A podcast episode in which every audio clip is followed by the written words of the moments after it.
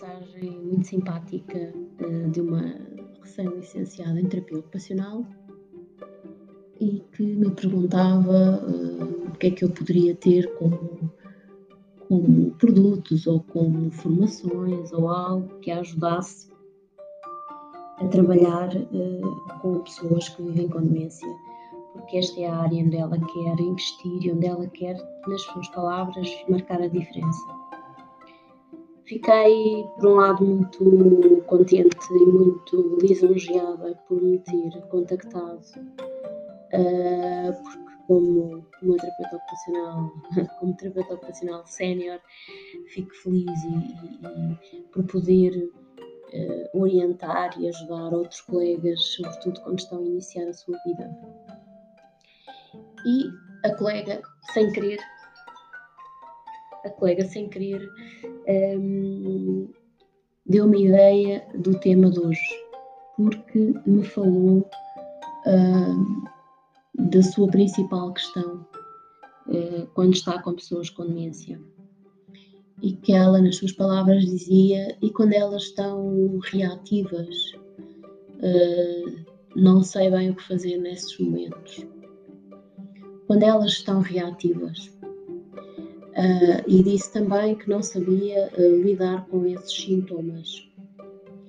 E portanto temos aqui duas situações, que é, por um lado, uh, dizemos que as pessoas estão reativas, e portanto estar reativa é porque estamos a reagir a algo, e por outro lado estamos a classificar essas reações como sintoma.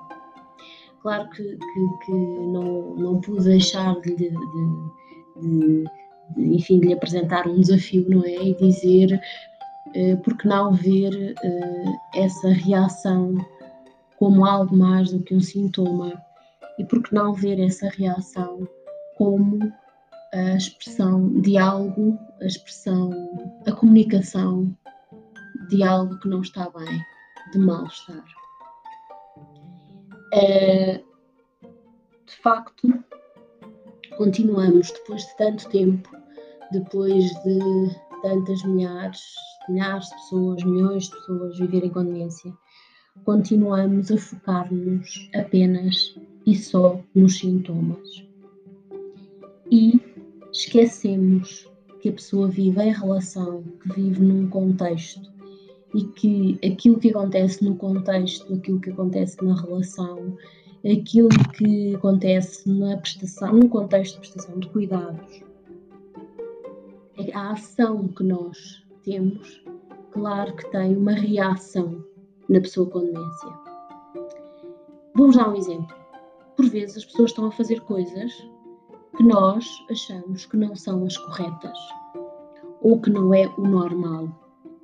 E estou-me a lembrar aqui de um exemplo de uma senhora com quem eu tive a oportunidade de trabalhar, que um dia, no centro-dia, que eu na altura, enfim, de alguma forma liderava, um, a senhora passou por mim e vinha com umas bolachas, entre aspas, umas rodelas de cartão que tinham cortado no contexto de uma, de uma atividade. E vinha com um ar assim muito malandro, com um ar muito satisfeito, porque como se tivesse roubado bolachas e que estava a tentar comê-las e tinha algumas escondidas no casaco e estava a tentar trincar a bolacha. Ora, se eu, no alto da minha saúde mental e eh, raciocínio e compreensão intactos, chegasse ao pé desta senhora e dissesse: Oh, dona, vamos só fazer de conta que é Dona Maria, oh, Dona Maria, o que é que está a fazer? Isso são rodelas de cartão, isso não presta. Dê cá, e lhe retirasse as bolachas, entre aspas, o que é que iria acontecer? O que é que vocês acham que iria acontecer do lado de lá? Iria haver uma reação, com certeza. Porquê? Porque se a senhora tem um diagnóstico de demência, se de facto já tem déficits cognitivos consideráveis, que era o caso, não vai compreender porque é que eu pura e simplesmente chego lá e lhe tiro as bolachas ou lhe tiro a rodela de cartão. Se calhar alguns de vós pensam assim: bom, então podemos dizer, ai, boa, está a comer bolachinhas, está a gostar das bolachinhas. E o que vamos fazer aqui é primeiro permitir que a pessoa uh, tente comer cartão, depois vamos dizer uma mentira à pessoa, porque aquilo de facto não são bolachas, e vamos expor a pessoa ao ridículo. E portanto, e aqui eu estou-vos a dar exemplos práticos de como é que nós podemos resolver determinadas situações, mantendo a dignidade da pessoa, a segurança e tentando o mais possível não entrar em confronto. O que é que eu fiz naquele momento? Fui rapidamente buscar bolachas Maria que tinha no, no, na cozinha e perguntei-lhe: Dona Maria, quer trocar? Veja lá se isto é melhor. E ela pegou na bolacha Maria, disse: Hum, hum são melhores, não são? Vamos trocar. E entreguei a esta senhora várias bolachas e a senhora deu-me as suas rodelas de cartão. A coisa ficou resolvida, a situação resolveu-se, não houve confronto, não houve mal-estar, não houve perda de dignidade e não houve mentira.